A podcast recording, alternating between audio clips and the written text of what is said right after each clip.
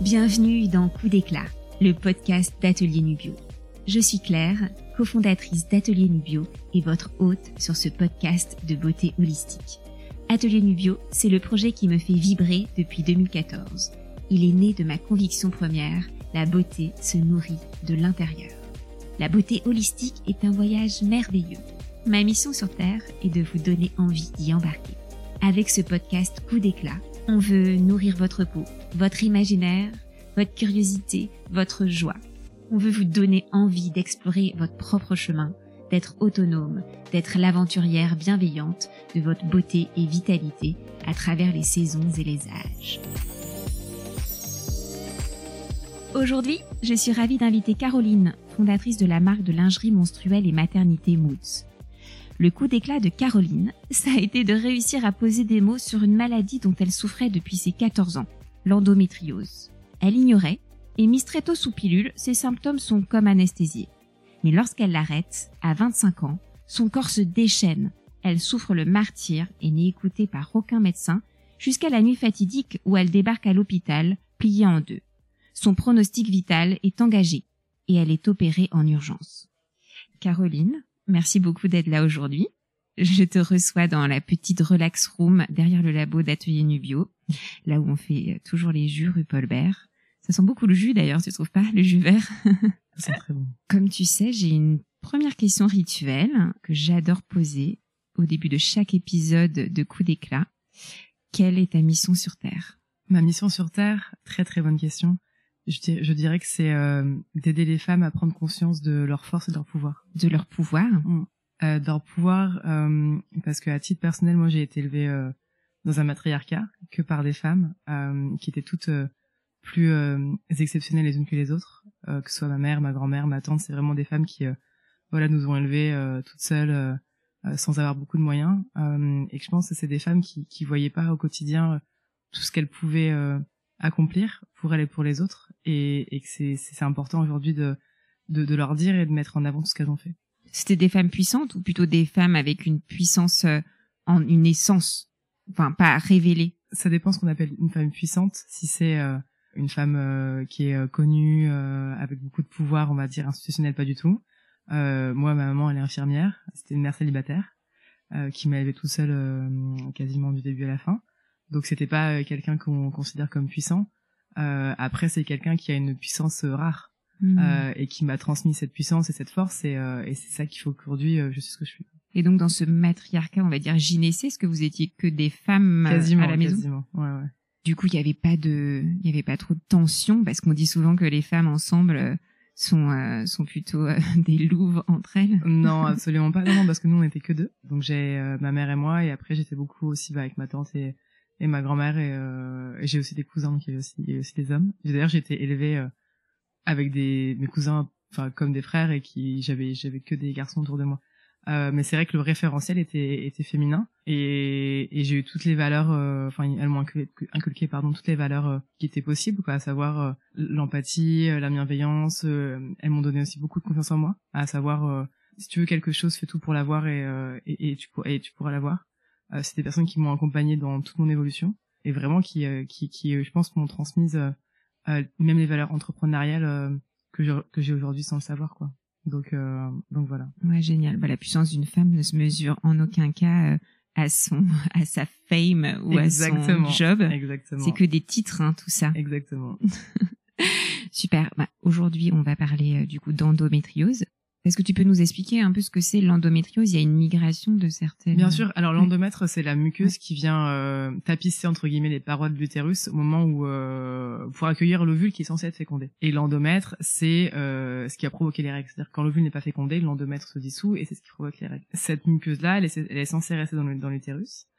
Sauf que pour les personnes qui sont atteintes d'endométriose, en fait, elle migre sur d'autres sur d'autres d'autres organes. Elle va créer des, des, des, des, parois, enfin des attaches, qui vont faire que les, les, les organes vont être parfois collés entre eux ou rapprochés, euh, ou alors simplement il va y avoir une douleur euh, liée à, au fait que la muqueuse a migré.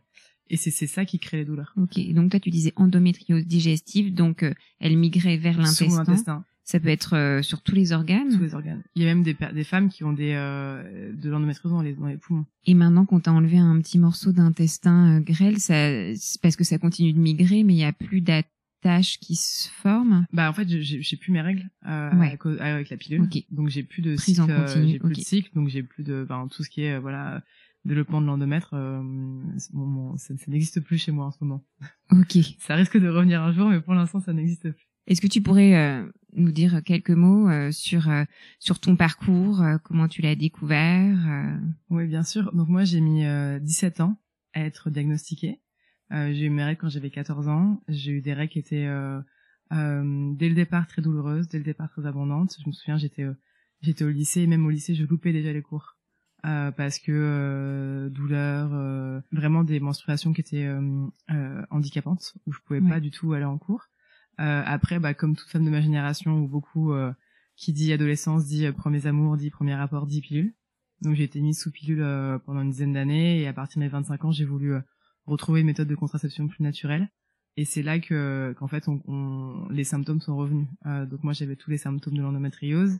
Euh, j'ai euh, et personne ne me prenait au sérieux. Sous pilule, c'était un, petit peu anesthésié. Exactement. Sous pilule, en fait, bah, le, le cycle est le cycle est euh, plus régulé. Donc c'est en fait c'est des fausses règles. Donc Ouais. il y a, y a pas du tout le même rapport à, à de, de développement de l'endométriose. Et, et donc j'ai arrêté cette pilule là à Et partir de mes t'étais pas 25 26 ans. tenté euh, de carrément la prendre en continu. Bah maintenant c'est ce que je fais. Parce que maintenant pour moi j'ai été diagnostiquée à 31 ans. Euh, j'ai vu 5 6 euh, même plus que ça gynécologue avec euh, toutes les phrases que ce que ça peut euh, engendrer, à savoir des, euh, des réflexions euh, totalement déplacées sur des pratiques sexuelles, sur une alimentation, sur vraiment leur mode de vie qui était pour le mien très sain et qui était à chaque fois remis en question. Le fait de pas être cru, vraiment, et pas entendu. Et, euh, et en fait, quand j'ai réussi à, à, à trouver un médecin qui allait me prendre au sérieux, euh, là, j'ai fait des examens, j'ai été diagnostiquée, et depuis, je suis sous pilule, mais pour moi, la pilule, c'est même pas une... Pour moi, j'assimile pas la pilule à une contraception, pour moi, c'est un médicament, quoi. Donc à 25 ans, t'arrêtes la pilule Mm. et c'est là que ça commence à devenir insupportable. Est-ce que tu pourrais nous parler un tout petit peu plus du coup des symptômes que t'avais? C'était au moment des règles, en PMS Euh, non, au moment, c'est au moment des règles. Euh, Enfin, tout le temps, en fait. On a tout le temps l'endométriose, c'est une maladie qui est euh, suivant les personnes où tout le temps, tout le temps mal, t'as mal pendant les rapports sexuels. Donc c'est des en fonction de ton cycle, en fonction de de, de des choses dont que j'ignore encore. Mais euh, voilà, ça peut être hyper invalidant. T'as mal euh, pendant tes euh, premiers jours de règles où pour moi, en fait, j'étais vraiment euh, bloquée au lit, je pouvais absolument rien faire. Et il y a vraiment, il y a aussi cette chose de c'est normal d'avoir mal on me disait mais Caro t'es entre guillemets t'es douillette Hmm. c'est normal d'avoir mal et je dis non mais en fait là j'ai vraiment vraiment vraiment mal et j'étais pas prise au sérieux et, et après il y a d'autres personnes qui ont qui ont mal au dos il y en a qui ont qui ont mal à la tête euh, il y en a qui ont des problèmes voilà au moment d'aller euh, d'aller euh, d'aller aux toilettes enfin il y a vraiment plein plein de symptômes. Et, et moi bah c'était vraiment des douleurs euh, euh, j'étais pliée en deux enfin et une fatigue une fatigue qui était euh, colossale quoi. Qui durait pendant tout le cycle? Qui durait euh, qui durait ouais les majoritairement les deux trois premiers jours où je pouvais pas bouger enfin et, et je pense que là tu vois en ce moment il y a un il y avait en Espagne il y a eu le, le la, la légalisation du euh, congé menstruel. Et moi j'ai eu la chance en fait de, de créer ma boîte à ce moment-là de créer Moods parce que euh, je pouvais euh, être en télétravail je pouvais euh, me dire bon en fait là je vais pas travailler Euh, mais pour des femmes qui en fait euh, ont cette maladie là ou d'autres maladies comme le SOPK ou d'autres maladies in- invalidantes euh, par rapport aux menstruations, bah, elles ont parfois elles ont pas le elles ont pas le choix, donc soit elles se mettent en congé, soit elles se mettent en arrêt. Si elles se mettent en arrêt, elles sont moins rémunérées. Donc c'est un vrai sujet société, à savoir euh, c'est des maladies qui encore une fois sont invalidantes et on peut pas travailler. et à des personnes qui justement ont besoin d'un congé pour réussir à surmonter ces quelques jours. Qu'est-ce que tu aurais à leur dire? Parce que tu me corriges, mais pour moi, être avoir mal au point d'être invalidé, ça veut dire qu'il y a peut-être un, problème à creuser. Donc euh, c'est plutôt un signal que le corps nous donne. Ou alors moi je dirais deux choses. Déjà d'un point de vue professionnel, faut en parler. Je sais que j'ai une amie euh, qui euh, elle aussi a des des règles extrêmement douloureuses et quand elle passe des entretiens, elle est toujours alors, écoutez à son employeur, elle dit bon par contre moi il y a une journée dans, dans la dans le mois, je pourrais pas travailler. Mhm. Euh, et elle en parle directement et ça permet aussi de voir euh, voilà le degré d'ouverture de la personne avec qui on va on va travailler donc je pense qu'il faut en parler faut pas avoir peur de dire ah c'est tabou etc c'est en fait c'est un cycle du corps féminin comme un autre c'est une maladie comme une autre donc euh, là-dessus je pense qu'il faut vraiment euh, dépasser les tabous. Et ensuite, je pense qu'il faut aussi s'écouter, savoir se faire confiance. C'est-à-dire que moi, je me souviens être allé voir des médecins en disant j'ai d'endométriose, j'ai d'endométriose, j'ai d'endométriose. Ils me croyaient pas. Ils me disaient mais non, ni nana, c'est pas vrai. Et jusqu'au jour où en fait j'en ai re-reparlé et je suis sur une, une, gynécologue qui m'a écouté. Donc, euh, donc je pense qu'il faut savoir, euh, voilà, s'écouter, euh, se faire confiance. il y a aussi un alignement un peu corps-esprit où, voilà, on, on, notre corps nous, donne, nous des signes et c'est, c'est à nous de, de savoir les prendre et, et, et, se faire confiance là-dessus. Ok, il faut s'écouter, mais il faut aussi beaucoup insister, mm. parce que combien de gynéco t'as vu avant qu'arrive quand même un jour assez, enfin c'est t'as frôlé la tragédie euh, Oui, j'ai vu. Alors pour être diagnostiquée, j'ai mis entre le moment où j'ai commencé vraiment à aller voir les gynécologues et le moment où j'étais diagnostiquée, j'ai mis 4, 5, 6 ans, je sais plus exactement. Et ensuite, ouais, j'ai. Euh, on dit souvent que l'endométriose c'est pas une maladie qui est euh, mortelle. Pour le mon cas personnel, c'est pas vrai. Moi, je suis d'endométriose digestive. C'est euh, vulgaire en parlant en termes médicaux, une migration des muqueuses endomètres euh, sur les appareils euh, digestifs. Et pareil, j'étais euh, pour le coup euh, très très très malade pendant plusieurs mois. Je suis allée voir plusieurs euh, gastroentérologues, médecins. J'ai fait venir deux fois SOS médecin à la maison parce que j'étais pliée en deux. J'arrivais plus du tout à, à, à, me lever. Je pouvais même plus marcher. Et je devais euh, prendre des médicaments à base de, de codéine et de morphine qui me shootaient totalement et qui me rendaient bah, entre guillemets stone pendant 48 heures. Tout ça pour arriver un jour à l'hôpital plié en deux et qu'on me dise qu'en fait je devais être opérée en urgence parce que j'avais un pronostic vital engagé. Euh, Donc pronostic euh, vital engagé. On t'a opéré dans la. On m'a opéré. Je suis arrivée à à 21h en pleurs à l'hôpital en me disant mais Caro arrête de pleurer. J'ai tellement tellement mal que j'arrivais pas. On m'a mis sous morphine euh, une demi-heure après et on voulait m'opérer dans la nuit et moi je voulais pas parce que j'étais pas très opération. Donc j'ai appelé des, des, des personnes de ma famille en mode qu'en penses-tu? Et et que m'ont dit go, j'ai été opérée dans le matin à 11h. Donc et ça faisait ça faisait six mois, un an que j'étais pliée en deux euh, et que vraiment ça me ça a empiété de manière colossale sur ma vie tous les jours. Et à la suite de cette opération, euh, quelles sont été les suites? J'ai plus j'ai plus aucun symptôme. Euh, j'ai plus de douleur. J'arrive à dormir parce que en fait les douleurs la nuit me réveillaient. Euh, donc je me réveillais euh, euh, plié en deux euh, la nuit euh, et, et, je pouvais pas m'endormir tellement tellement j'avais mal. Et aujourd'hui bah voilà j'ai j'ai la chance d'avoir une contraception enfin une pilule. Moi j'ai pas ça une contraception mais une pilule qui moi me convient. Ça me permet d'avoir une vie beaucoup plus apaisée. C'est un sujet dont on parle peu en France aussi mais moi je vais faire congeler mes ovocytes. Parce qu'il faut savoir que quand on a de l'endométriose on a un accès privilégié à à la congélation. Euh, donc moi je vais le faire à Bondy qui est un super centre près de Paris. Et, et en fait on rentre dans un parcours médicalisé qui, qui nous prend en charge. Après, euh, voilà, c'est à nous de encore se battre. Faut, euh, enfin, il faut aller voir les, les, les bonnes personnes, faut aller voir les bons centres. Euh, mais moi, j'ai plus de, j'ai plus de, quasiment plus de douleur. Mais t'as toujours l'endométriose. toujours dans, c'est vie en fait. Donc tant que j'aurai mes, tant que j'aurai mes règles, euh, j'aurai de l'endo. Ce que tu nous as raconté, c'est que tu as vu, dû voir beaucoup de médecins et mm. pourtant tu étais quand même très bien renseigné. Est-ce que tu avais lancé Moods il y avait combien d'années? Tu étais déjà bien euh, installé comme entrepreneur? Ça faisait trois ans que je travaillais sur le sujet. Ouais. Et c'est ça aussi qui, qui mérite vraiment de d'être euh, soulevé, c'est-à-dire que l'endométriose ça touche énormément de femmes en France. Euh, les chiffres disent une femme sur dix. Ouais. Donc c'est euh, colossal. On, on, parle de 1 million, 2 millions, 1 million et demi, 2 millions de femmes. Donc c'est c'est euh, colossal. Et, et, en fait, c'est une maladie qui, est, comme beaucoup, est extrêmement discriminante parce qu'elle est diagnostiquée chez des populations qui sont aisées et éduquées. Donc moi, j'ai eu la chance, en fait, bah, de m'éduquer par moi-même mm-hmm. avec Moods, parce que voilà, on fait de la lingerie menstruelle, donc forcément, création de contenu. moi, j'étais, je suis à titre personnel euh, extrêmement euh, passionné par euh, le corps féminin, son fonctionnement. Et même avec cette éducation-là, j'ai mis quand même plusieurs années à diagnostiquer. Donc, imaginons pour des personnes qui sont pas éduquées, ne parlent pas français, n'ont pas accès aux bons médecins, et c'est des femmes qui sont laissées pour compte pendant bah, quasiment 30 ans de leur vie. Et qui n'ont pas un tempérament aussi, c'était presque de l'acharnement. Parce ah, qu'après s'être vue humiliée par plusieurs gynécologues, faudrait presque une liste de praticiens qu'on peut aller voir si on a mal pendant mm. les règles. Parce que ça peut être l'endométriose, mais ça peut être aussi SOPK, ça peut être euh, plusieurs pathologies très handicapantes. Donc quand même un conseil, ne pas souffrir en silence. Euh, tu prenais quoi pour euh, avoir moins mal? Du CBD CBD, j'ai fait CBD, j'ai fait la maline. Et en fait, ce qui est, ce qui est horrible, c'est que tu prends un cachet, et après c'est pas, ça marche le premier coup, le deuxième coup ça marche pas, donc tu prends deux, tu prends trois. Enfin, c'est, c'est, c'est vraiment un, c'est un, un, cercle vicieux. Et euh, oui, il y a plein de pathologies. Euh, en ce moment, il y a une pathologie qui s'appelle euh, le trouble dysphorique prémenstruel, qui est une version, on va dire, aggravée du SPM. Et moi, je connais plusieurs personnes qui en, qui en souffrent. Et c'est des personnes qui, à l'adolescence, pardon, ont été mises sous antidépresseurs. Ouais.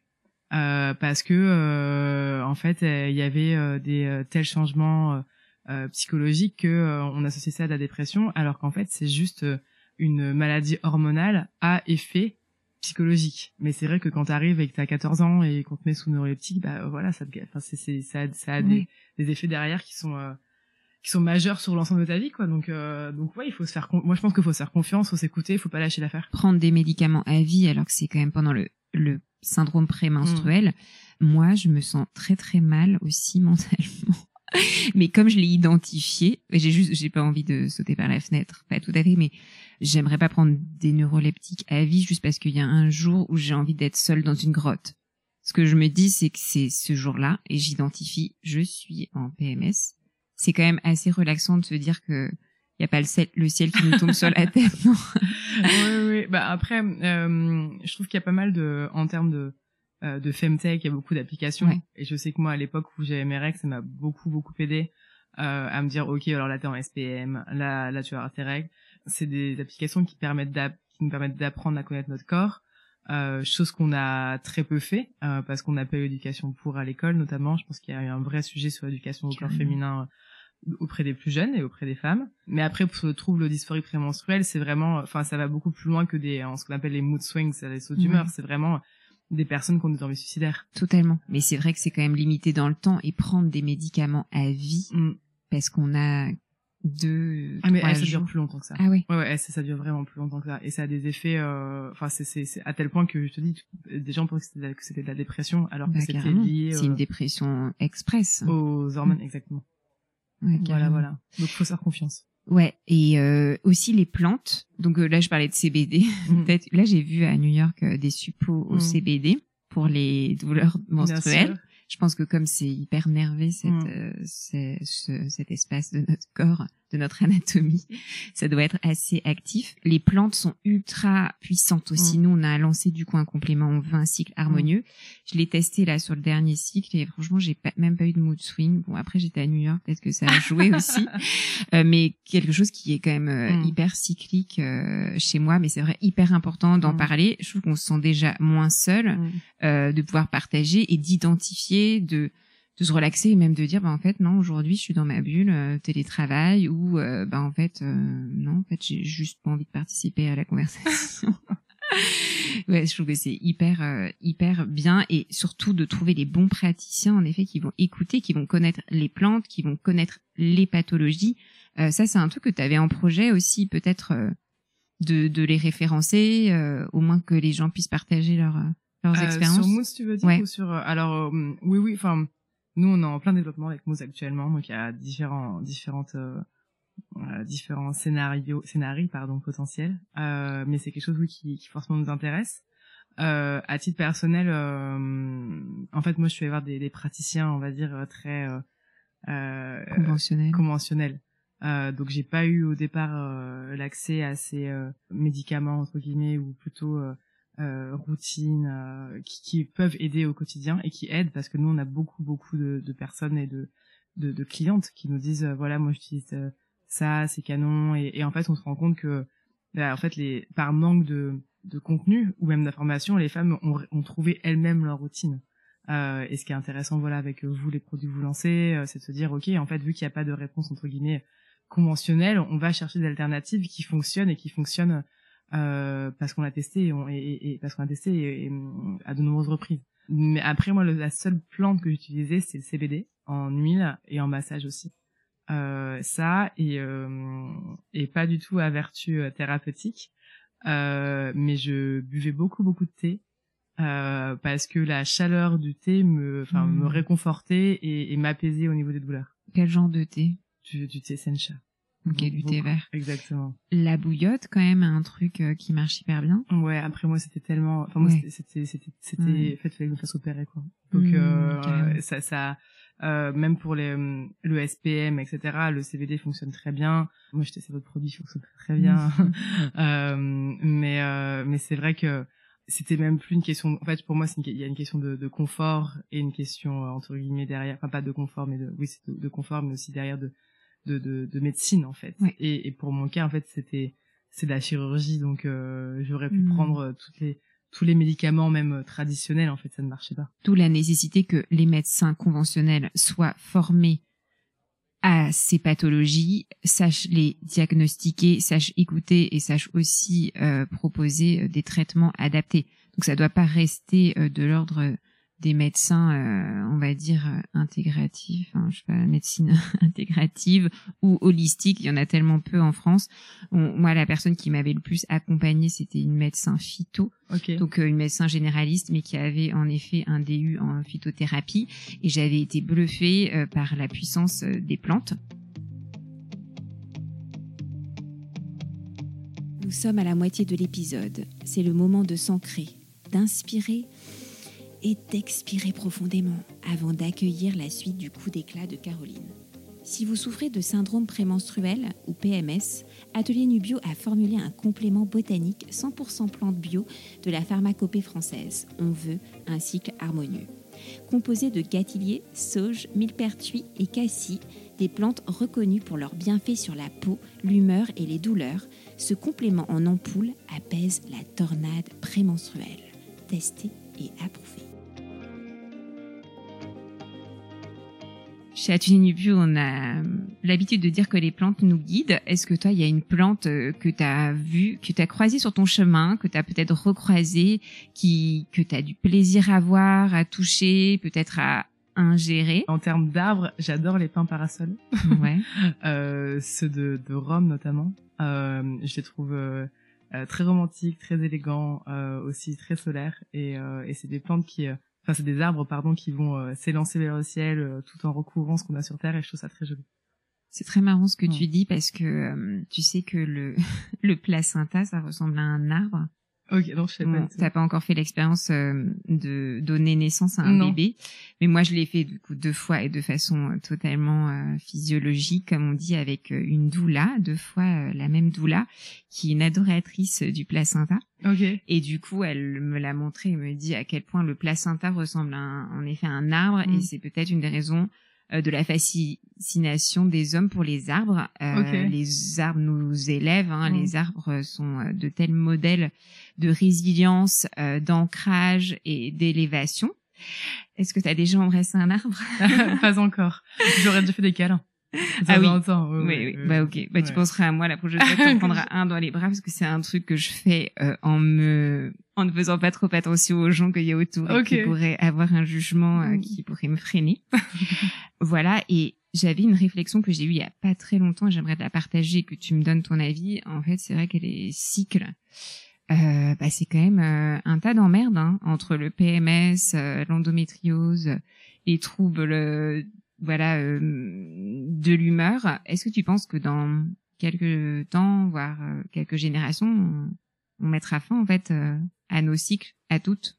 Euh, Est-ce qu'on les mettra, on mettra fin à nos cycles? Je pense que c'est pas possible.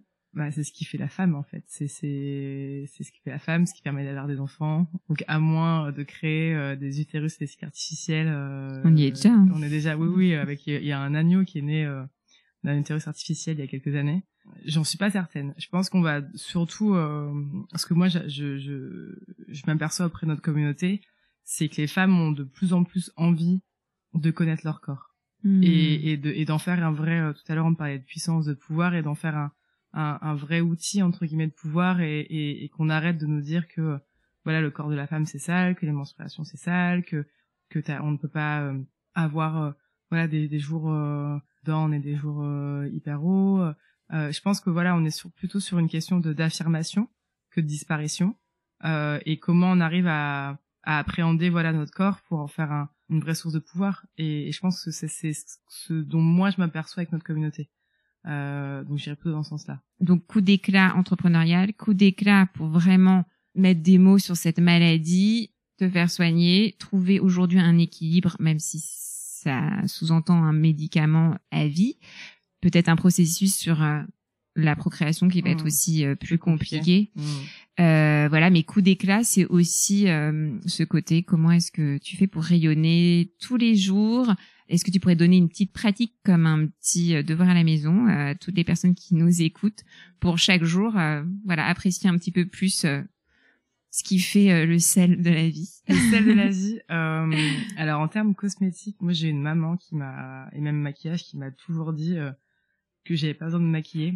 Euh, donc en fait je maquille très très très peu. Et après euh, moi quelque chose qui me permet vraiment de tenir, que ce soit sur ma routine euh, personnelle ou professionnelle, c'est le sport. Et je pense qu'un un, un coup un autre coup d'éclat personnel, ça a été mon le changement de dans la manière d'appréhender le sport. Euh, je pense que comme beaucoup de femmes, euh, moi je suis dans le 89.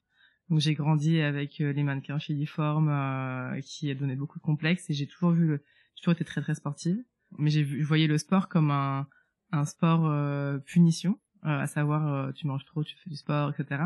Et là je vois vraiment le sport comme euh, un sport équilibre, euh, Mhm. un sport dépense. euh, je suis quelqu'un d'assez de d'hyperactive, euh, je dois toujours me dépenser, je tourne une idée à la seconde et et le changement de ma pratique de sport m'apporte beaucoup, beaucoup de, de, de- d'équilibre et de bien-être. Et, et ça, c'est quelque chose qui est arrivé euh, il y a quelques années, même je dirais, je pense il y a, il y a deux, trois ans, et ça me permet de, d'avoir une routine beaucoup plus apaisée et, et, et d'être euh, mieux avec mes énergies, euh, on va dire, euh, ouais, corporelles, quoi. Et qu'est-ce que tu fais comme sport?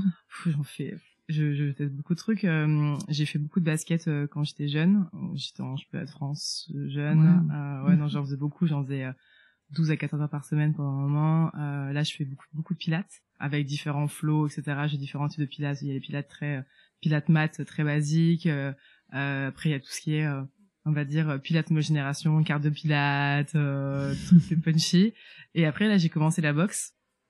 J'adore. Euh, j'adore parce que c'est un sport où euh, voilà que pour quand il faut se dépenser euh, c'est hyper cardio c'est euh, beaucoup beaucoup de coordination beaucoup de réflexion. Et c'est très loin on va dire euh, de l'image du sport de brut euh, que beaucoup ont et donc là en ce moment je fais ces trois sports là Du coup, tu fais pas euh, trop attention aux sports euh, qui sont bien pour euh, les femmes. C'est ceux qui permettent de protéger tout ce qui est euh, périnée et tout ça. Parce que bah, le pilates si ouais, le pilates, ouais totalement parfait. C'est vrai que j'en avais discuté avec une Mhm. sage-femme qui m'avait dit qu'en fait le pire hein, pour les personnes qui ont un périnée qui est un, qui est pas au top, c'est les, sports où il n'y a pas trop d'impact. hein. Ah oui, du coup, ça va être la natation, Mhm. le pilate, euh, certains yoga, mais c'est qu'en vrai la, la course à pied, je sais pas si tu sais, mais toutes les femmes qui font des sports au- à haut niveau, des sports euh, voilà comme euh, l'athlétisme et tout ça sont incontinentes. Voilà, donc il y a assez peu de sports euh, en fait pour les femmes. Moi, j'ai fait euh, 15 ans de judo, donc euh, là on est quand même sur un truc où tu chutes, où Ouais. t'as des coups sur la poitrine euh, qui sont euh, voilà donc bon euh, tout va bien, mais c'est vrai que ça aussi un enseignement sur les sports euh, qui peuvent aussi être euh, trop euh, impactants pour le Mhm. corps de la femme. Ça, ça peut être aussi une piste assez intéressante. je pense qu'il y a vraiment vraiment tout à refaire à savoir euh, on connaît pas le corps de la femme il est pas enseigné euh, il est euh, tabouisé et d'ailleurs euh, ce qui est euh, ce qui est, ce qui est ce qui est génial et à la fois hyper alarmant c'est qu'en fait l'éducation euh, sexuelle ou l'éducation euh, corporelle sur le corps de la femme il vient des réseaux sociaux il vient des comptes euh, de Jean Balquito il vient des marques comme nous il vient il vient de d'influenceuses qui voilà vont en parler sur sur Insta sur TikTok sur YouTube et, et le sport en fait partie euh, après pour ma part, euh, je te dis euh, personnalité hyperactive. euh, donc le yoga, je trouve ça très bien pour euh, le, le pilate, pardon, c'est très bien parce que ça me permet de me recentrer, ça me gaine. D'ailleurs, euh, j'ai des- j'ai découvert que j'ai des abdos depuis Mhm. depuis deux mois, ce qui n'était pas arrivé depuis très très très longtemps.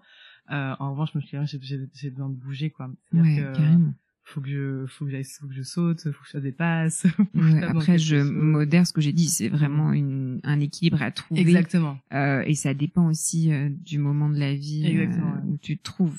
Voilà, parce que c'est vrai qu'après, juste après avoir accouché, euh, faire de la corde à sauter, du Ouais. trampoline Ouais, euh, et un compliqué. combat de boxe, euh, Je peut-être pas le pas. bon moment. Je fais, pas- je fais pas de combat. Je, je, c'est des, assauts et tout.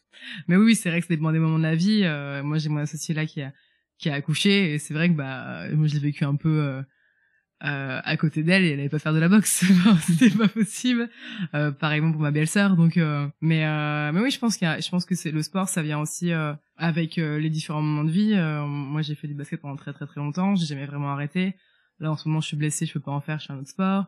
Il y a des moments où je vais faire du pilates trois fois par semaine et d'autres je vais pas en faire pendant euh, euh, deux semaines et je vais faire que de la boxe. Enfin, il y a aussi ce côté vraiment encore une fois, je pense que moi ma recette c'est pendant très longtemps, je pense que j'ai voulu euh, foncer, foncer, foncer, foncer et, et pas franchement m'écouter, mettre sous le tapis euh, tout ce qui allait, tout ce qui allait pas et, et pas faire face. Et, je pense que en fait, euh, en, en, en, prenant conscience de, de ce qu'on est en train de vivre et, pas voir, pas voir ça comme quelque chose de comme un point de faiblesse, mais vraiment comme ok, en fait là mon corps me dit ça, écoutons-le. Je pense que c'est ça qui a fait qui moi a permis de, de, de, de, entre guillemets m'améliorer même si je suis pas dans une logique mais de, productivité constante mais mais vraiment d'aller mieux. Et pareillement pour ma peau, pareillement pour ma digestion. Et, c'est des choses où peut-être que c'est la maturité, euh, peut-être que c'est la maladie, je sais pas. Mais c'est un vrai conseil, quoi. C'est-à-dire qu'en fait, euh, on vit dans une enveloppe. L'enveloppe, parfois, euh, elle nous voit des signes, écoutons-la. Je rebondis juste sur ce que tu disais sur euh, les enseignements sur le corps de la femme. Ça vient euh, des marques euh, comme la vôtre. Moi, je trouve que ça aussi, ça nous donne beaucoup de puissance, en fait, de pouvoir avoir un impact euh, positif sur les sociétés, sur l'environnement, euh, sur l'avenir. Parce qu'on est d'accord, euh, comme le cycle, avoir une entreprise, ça peut être aussi un gros, un gros fardeau. Et moi, c'est quelque chose que je me rappelle tout le temps quand je sens que mon énergie elle baisse un petit peu. Je me dis mais tu te rends compte de l'impact que tu peux avoir grâce à ta marque. Et ça, je pense que c'est vraiment un truc de d'aujourd'hui et même encore plus de demain. À quel point on peut investir euh, euh, la société et voilà justement donner encore plus de de porter à, à, nos paroles et à nos actions. Oui, bah moi j'ai créé Moods pour ça. Je pourrais pas te contredire. C'est exactement ce qui a fait euh, ce qui a fait que j'ai créé Moods. Euh, bah, c'est une marque qui est éminemment engagée, parfois politique. Je pense que c'est ça. Euh, après, le corps de la femme est politique. Donc en fait, quand on parle du corps de la femme, on est on est une marque politique en tant que telle. Mais je pense que le, le bon équilibre aussi, c'est c'est encore une fois, euh, bah nous ça fait trois ans qu'on a Moods. Il y a ce qu'on appelle le burn-out militant euh, à savoir on est tellement engagé, tellement engagé, on se donne tellement qu'à la fin on fait un on, on burn parce que parce qu'on n'en peut plus quoi. C'est-à-dire qu'en mmh. fait notre vie c'est l'engagement, euh, c'est euh, les contenus, c'est l'entreprise, c'est les lectures, euh, c'est les documentaires, c'est les amis, les cercles professionnels. Donc je pense que c'est encore une fois faut c'est une question d'équilibre et de se dire voilà bah là je vais faire ça mais à côté je peux aussi avoir entre guillemets d'activités plus légères comme la boxe. Euh, mais effectivement avoir une marque engagée moi je sais c'est ma vie en fait. Donc euh, je, pourrais je pourrais que euh, et j'adore. Donc euh, c'est un métier passion. Super. On est deux alors. Merci beaucoup Caroline pour euh, cet échange que j'ai adoré. On a pris des petits chemins de traverse des petits pas de côté. Je consacrerai en plus un article sur l'endométriose et sur tes coups d'éclat parce que finalement il y en a plusieurs, euh, sur le magazine d'atelier Nubio. Comme ça, si vous voulez avoir plus d'infos sur Caroline, sur l'endométriose et sur Moods, vous en trouverez sur notre site. Merci infiniment à toi. Merci à toi. à bientôt. J'espère que cet épisode avec Caroline vous a plu, qu'il a éveillé votre curiosité sur l'endométriose. Si vous avez aimé ce podcast, soyez sa bonne fée et donnez-lui 5 étoiles sur votre application de podcast préférée. Bonus, soufflez-moi des mots doux et des noms d'invités à l'adresse claire at atelierNubio.fr. J'ai hâte de vous lire.